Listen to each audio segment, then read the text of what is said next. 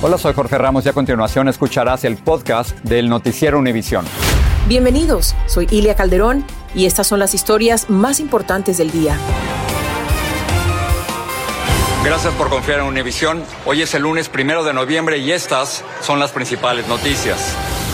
La aerolínea American canceló hoy centenares de vuelos que se suman al millar que suspendió durante el fin de semana. Miles de pasajeros se han visto afectados. Totalmente desagradable. Nos dieron para mañana, pero sin seguridad. El alguacil de Los Ángeles dice que su departamento sufre un éxodo masivo debido al mandato de vacunación en Nueva York. Miles de empleados públicos se reportaron enfermos al entrar en vigor un mandato similar.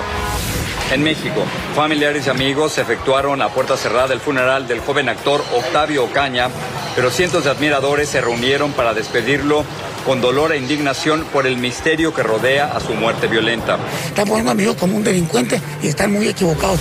Y en cinco días, el Canelo Álvarez hará historia en una pelea en contra de Caleb Plant por la unificación de cuatro cinturones de boxeo.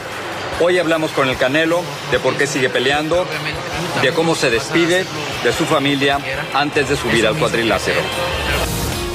Este es Noticiero Univisión con Ilia Calderón y desde Los Ángeles, Jorge Ramos.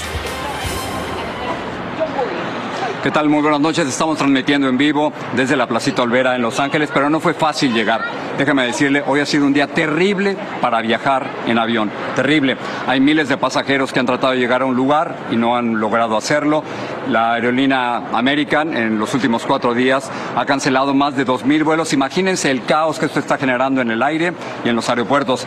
Tuve suerte, hoy salí esta mañana desde Miami hacia Los Ángeles. Mi vuelo se retrasó, creí que no llegaba, pero llegué y podemos hacer desde aquí el noticiero. Ahora, la compañía American lo que está diciendo es que el problema tiene dos razones. La primera, mal clima y la segunda, escasez de empleos. Y esto lo comparte con muchas otras empresas. Así que vamos a comenzar el noticiero con Lourdes del Río. Ella nos cuenta el caos que hay allá arriba. La historia se repite. Otra ola de cancelaciones de vuelos convierte a algunos aeropuertos en una verdadera pesadilla para los viajeros. Ya pasan de 2.000 los vuelos suspendidos desde el fin de semana. Esta vez la inmensa mayoría son de American Airlines. Tan solo en lo que va de hoy lunes, esa aerolínea ya ha cancelado más de 300. A Adriana Luna le han cambiado su vuelo ya cinco veces.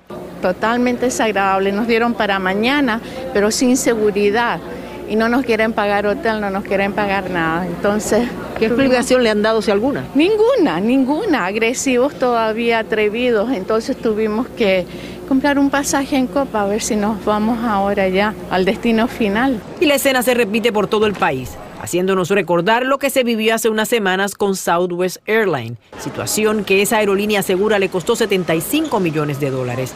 En este caso, esta es la explicación oficial. La aerolínea American está activamente cancelando vuelos para darle seguridad en los horarios a nuestras tripulaciones después que vientos altos y el mal tiempo golpearan importantes aeropuertos, incluyendo el de Dallas Fort Worth el jueves, sacando de sus posiciones a tripulantes de vuelos. Algunos expertos en aviación cuestionan esa explicación. Este fin de semana, el viernes, en el aeropuerto de Dallas Fort Worth hubo condiciones moderadas de viento, pero el sábado y el domingo ya estaban calmados.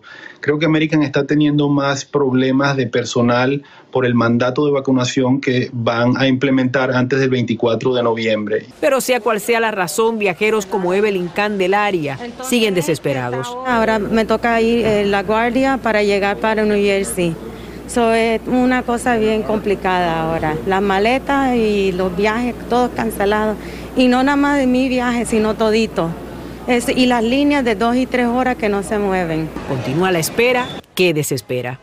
Lourdes del Río se encuentra aquí con nosotros. Lourdes, este problema de American no es el único que ha ocurrido, hay otras aerolíneas que están sufriendo exactamente igual. Y me pregunto, si esto ocurre ahora, Lourdes, ¿qué va a pasar en la época de Navidad y Año Nuevo, donde los vuelos son miles y miles?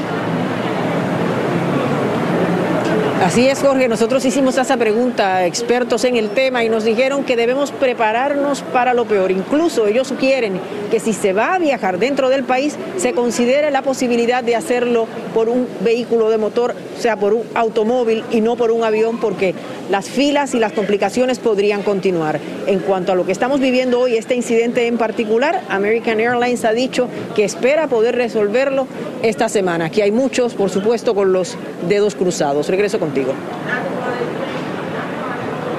Gracias. Dices prepararse para lo peor y esa es obviamente la recomendación. Vamos a pasar aquí en, en Los Ángeles, el sheriff del condado de Los Ángeles, Alex Villanueva, acaba de decir que hay un éxodo de sus agentes debido al mandato que hay para vacunarse. Si no se vacunan, no pueden trabajar. Y curiosamente, y así estamos ligando esta costa con la otra, en la ciudad de Nueva York también hay un mandato para muchos de sus trabajadores en que si no se vacunan en contra del COVID, no pueden trabajar. Fabiola Galindo nos dice lo que esto significa.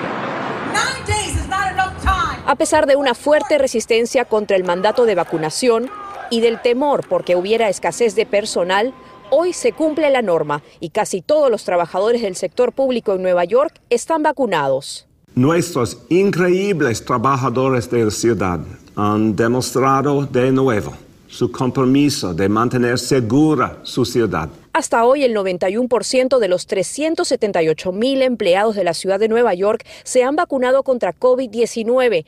9 mil están en licencia sin goce de pago por no hacerlo y 12 mil han solicitado exenciones religiosas o médicas. Desde que el mandato entró en vigencia el viernes, más de 3.500 empleados acudieron a vacunarse pero más de 2.000 bomberos se han ausentado a sus labores porque dicen estar enfermos. Es irresponsabilidad. Deberíamos estar todos vacunados, es gratis, no hay problema. Quienes apoyan los mandatos exigen tener el derecho a ser atendidos por bomberos, policías y servidores públicos que no los vayan a contagiar. Pero miles como este bombero hispano no vacunado están perdiendo salario. No tengo nada contra la vacuna, pero sí tengo algo contra decirme que yo no puedo trabajar. Es mi decisión y quiero trabajar. El tiempo no está a su favor, dicen sus líderes sindicales. Piden el mismo plazo de 90 días que se le dio a los maestros y no los nueve que ellos recibieron, dicen.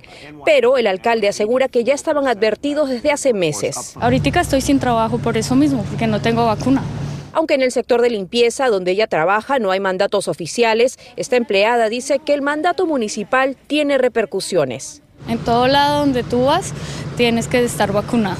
Si no estás vacunado, no te digo ni siquiera el médico, los empleados del sector público no serán despedidos inmediatamente, sino que sus puestos serán reservados hasta un año y pueden conservar su seguro médico, pero si se reportan a trabajar deben presentar la prueba de haberse puesto al menos una dosis, de lo contrario deben entregar sus credenciales. Ellos tienen opciones, otros municipios y estados están ofreciendo trabajo a estos empleados sin el requerimiento de la vacuna, lo que hace temer a las autoridades de que haya un verdadero éxodo de estos empleados. Jorge, regreso contigo.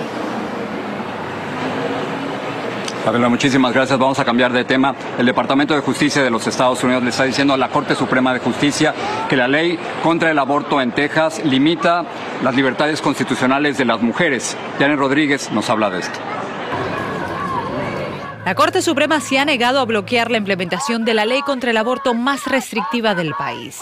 Pero hoy sus magistrados insinuaron que estarían dispuestos a permitir que la medida se dispute en cortes menores. A la vez que defensores y detractores de la ley SB8 de Texas se manifestaban frente al máximo tribunal. Estamos tratando de proteger esa vida, estamos queriendo educar a la gente. Y es hora que la Corte Suprema restablezca el derecho para todos los tejanos. El procurador de Texas argumentó que los ciudadanos del estado y no el gobierno hacen cumplir la ley y por ende no hay a quien demandar ni procedimientos que permitan revisiones federales. Pero la magistrada conservadora Amy Coney Barrett lo cuestionó. I'm wondering if in a defensive posture in state court, the constitutional defense can be fully aired. Abogados de la Unión Americana de Derechos Civiles le pidieron a los magistrados que permita demandas en contra de la ley y frene su implementación hasta que una corte menor determine su constitucionalidad. Con ver cómo trataron nuestro caso, somos optimistas, um, porque lo que ha hecho Texas aquí tiene tiene que ver con todos nuestros derechos fundamentales. La SB8 lleva dos meses en vigencia y ha impedido el acceso al aborto en ese estado con mínimas excepciones. Los tres magistrados liberales ya han dicho que creen que la ley es inconstitucional. El conservador Brett Kavanaugh también refutó los argumentos del procurador de Texas. expresaron preocupación de que efectivamente el mecanismo que se creó para hacer cumplir esta ley fue creado precisamente como una forma para impedir que los tribunales federales decidieran sobre la constitucionalidad de la ley. La decisión en el caso se podría dar en las próximas semanas. El tema del aborto regresará a la Corte Suprema el próximo primero de diciembre, cuando se discutirá la constitucionalidad de una ley de Mississippi que también busca restringir el acceso al aborto. Washington, Janet Rodríguez, Univisión. Y ahora regresamos aquí a California, donde las sequías han sido las peores en décadas. Las personas sencillamente no tienen suficiente agua ni para sus casas ni para la agricultura. Y como reporta Jaime García, ahora le están pidiendo lo imposible a muchos agricultores, es decir, sencillamente que dejen de cosechar. Por casi 90 años las áridas tierras del desierto del sur de California se han transformado en terrenos fértiles gracias al agua que los granjeros reciben del río Colorado. Hace muchos años fue el oro que California era, era importante, ahora es la agua. La agua es oro. Pero lo que hasta hace 20 años parecía un inagotable suministro de agua, por primera vez dejó de serlo. Ha estado grave la situación con la falta del agua. En el Valle de Palo Verde, California, junto a verdes campos sembrados de alfalfa, se ven secos terrenos sin plantar. Tenemos alrededor de unos 700 acres que no se están usando ahorita. We've entered into a, an agreement with Metropolitan. Jack Siller nos explicó que varios rancheros como él hicieron un acuerdo con el Distrito Metropolitano del Agua del Sur de California, el que les paga 909 dólares por cada acre de terreno que dejan sin cultivar. Nosotros somos abastecedores mayoristas de los seis condados principales en el sur de California. El Distrito Metropolitano de Agua busca evitar el recorte de sus suministros para 19 millones de personas. We leave it fallow, we receive a check. Los dejamos implantar y recibimos un cheque. Y uno como trabajador lo mira y dice, y ahí anduviera trabajando metiendo un poco más de horas para el sustento del hogar. Con el pago a los granjeros se busca aumentar tres pies el volumen de agua en el lago Mead, cuyo nivel histórico ha dejado marca en la erosión de las colinas que lo forman y está en su punto más bajo desde que se creó hace 84 años por la construcción de la presa Hoover para contener al río Colorado. Pero a pesar de los esfuerzos para el ahorro de agua, estimaciones del gobierno federal señalan que para el año 2023 el nivel de este lago pudiera descender a un 30 pies más, lo cual obligaría al recorte inmediato del suministro de agua al estado de California. El gobierno federal ha notificado al estado de Arizona y Nevada y México que, tienen que van a tener que hacer recortes. El segundo nivel más bajo nos va a afectar a nosotros. Queremos evitar eso. En Lake Mead, Nevada, Jaime García, Univision. Más adelante en el noticiero tendremos una entrevista con el Canelo Álvarez. Él estaba en su gimnasio en San Diego y me cuenta de una forma muy personal, muy íntima, de cómo él se despide antes de todas las peleas y por supuesto tendrá una muy importante el próximo sábado. Esto más adelante, Ilia, regreso contigo al estudio. Nos vemos más adelante, Jorge, con esa entrevista. En breve, la familia del joven actor Octavio Ocaña exige a las autoridades mexicanas respuestas sobre su muerte. El presidente Biden pide disculpas al mundo por el retroceso de Estados Unidos en la lucha contra el cambio climático. Al menos una persona muerta y decenas de heridas en Puebla, México, por la explosión de una tubería de gas. Estás escuchando el podcast del noticiero Univisión.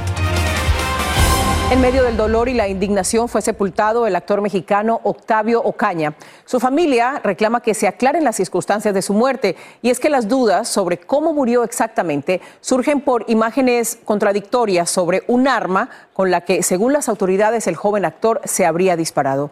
Jessica Cermeño nos habla de esta controversia. El entierro del actor mexicano Octavio Caña fue puerta cerrada en Villahermosa, Tabasco, en el sur del país, y lo acompañaron solo sus familiares y amigos más cercanos. Pero antes, cuando sus restos mortales llegaron a su ciudad natal, cientos se reunieron para despedirlo con dolor y mucha indignación. Lo mataron y los tabasqueños, desde su tierra, necesitamos justicia. ¿Te gustaba su personaje de Benito? Se ve, se siente, Benito está presente. Es que la muerte de quien interpretara por 16 años a Benito Rivers en la serie cómica Vecinos ha dejado más dudas que certezas y su familia sigue exigiéndole a las autoridades claridad.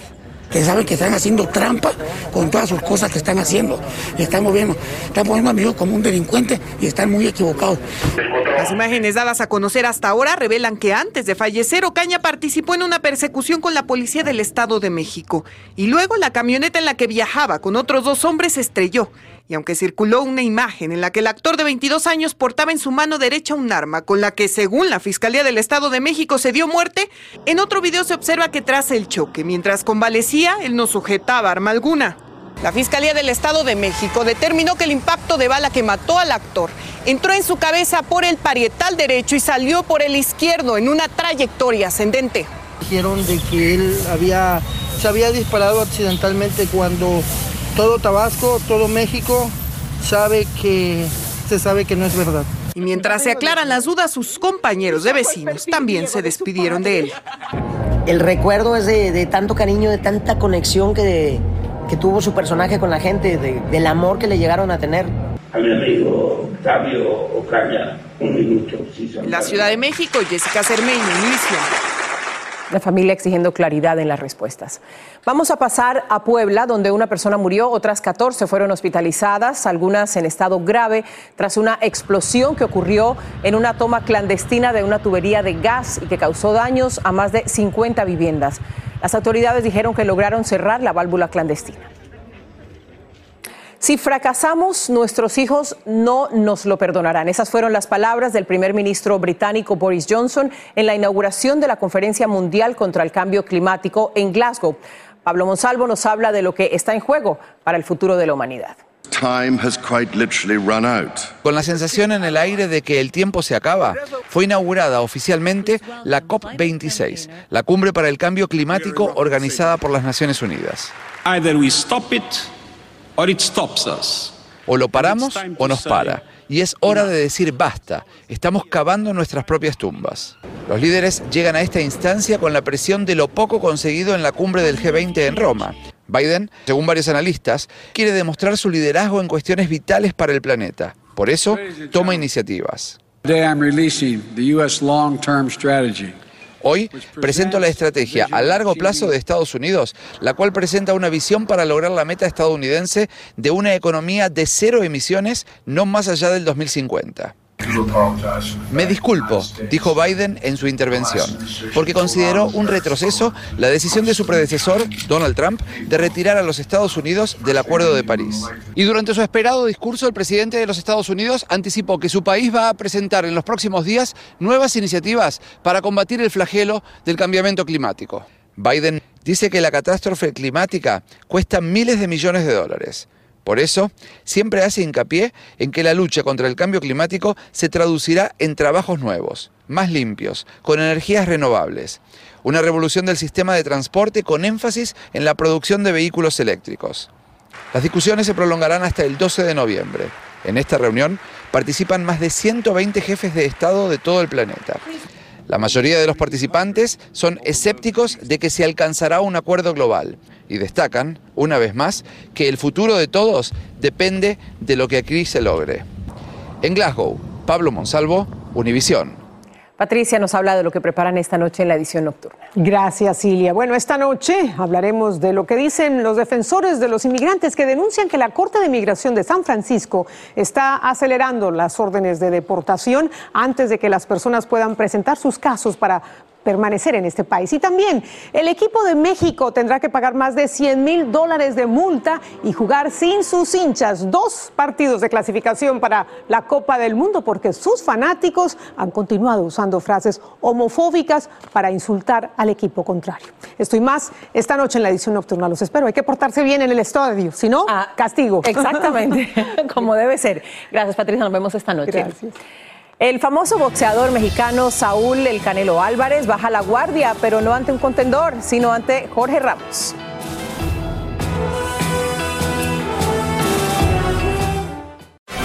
Sigue este podcast en las redes sociales de Univision Noticias y déjanos tus comentarios. 88 a 12, así están las probabilidades de pelea de Canelo Plant. El 88% es para el Canelo Álvarez y el 12% para Caleb Plant. Jorge, hablaste con el Canelo en Los Ángeles, la ciudad donde te encuentras en ese momento. Cuéntanos, ¿está nervioso? ¿Qué pasa por su mente? Está muy joven, ha tenido mucho éxito, pero habla del retiro. Queremos saber más. No, no, a los 31, Elia, él no, él no se quiere retirar, cree que está en el mejor momento de, su carrera, pero, pero se abre muchísimo. Me habla sobre cómo cuida su salud mental, cómo cuida su dinero, habla un poquito de, su boda, de sus gustos, pero sobre todo algo que me tocó mucho es cómo se despide antes de ir al cuadrilátero. Esto fue lo que me dijo. Porque amo el boxeo. Es porque me gusta lo que hago. La verdad, gracias a Dios encontré algo que, que, que, lo disfruta, que lo disfruto, que me apasiona, que lo hago con gusto. Y yo siempre he dicho, yo soy una persona que si voy a hacer algo, lo voy a hacer al 100%, si no, mejor no lo hago. ¿Qué es lo que te hace distinto a ti de otros boxeadores? ¿Qué crees que es lo que te distingue? La disciplina. La disciplina, creo que eso es lo más importante. Lo que me distingue es la disciplina, las ganas de seguir creciendo, aprendiendo día con día, que no me conformo con nada. No soy una persona conformista. Siempre quiero más, quiero aprender más, quiero seguir ganando títulos, quiero seguir haciendo historia. Y, y pues mis golpes, la verdad que todos me gustan, a todos les tengo fe. Y, y estaba pensando en otro de los grandes del, del boxeo, Mohamed Ali. ¿Hay, hay el, el, temor en un boxeador como tú de que, de que mentalmente te pueda afectar el boxeo? No, no piensas en eso. La verdad uno como peleador no piensa en eso más que hacer lo que te gusta y solo Dios sabe. Solo Dios sabe lo que te puede pasar arriba de un cuadrilátero, te puedes subir y ya no puedes bajar. Uno no piensa en eso, obviamente a tu familia, yo siempre me despido de mi familia antes de cada pelea porque uno no sabe si va, si va a bajar o no, pero al final de cuentas eh, lo que les digo es que no se preocupen, que voy a morir feliz porque es lo que, lo que amo. Tú y yo somos mexicanos, vivimos de este lado de la frontera en los Estados Unidos. ¿Cómo, cómo ves a México desde aquí? ¿Qué te preocupa de México? Pues yo creo que la inseguridad, ¿no? Más que nada la inseguridad es lo que me preocupa en, en México. Uh, últimamente, de unos tres, cuatro años para acá, ha habido mucha inseguridad. Creo que eso es lo que me preocupa más que nada. ¿Cómo quieres que te recordemos? ¿Cómo quieres que, que quede ese? ¿El Canelo es? Pues uno de los mejores peleadores de la historia y creo que un ejemplo en, en cuestión de, de eso, ¿no? De que no nomás es el, el, boxeo, sino hay que seguir viendo hacia adelante y, y, que no te preocupes nada más por el momento, porque el, nuestro momento como deportista se determina en algún momento, ¿no? Entonces tienes que, tienes que ver más, a, más allá y, y, y, cuidar todo tu patrimonio, cuidar todo lo que, lo que estás haciendo ahora sí para que valga la pena.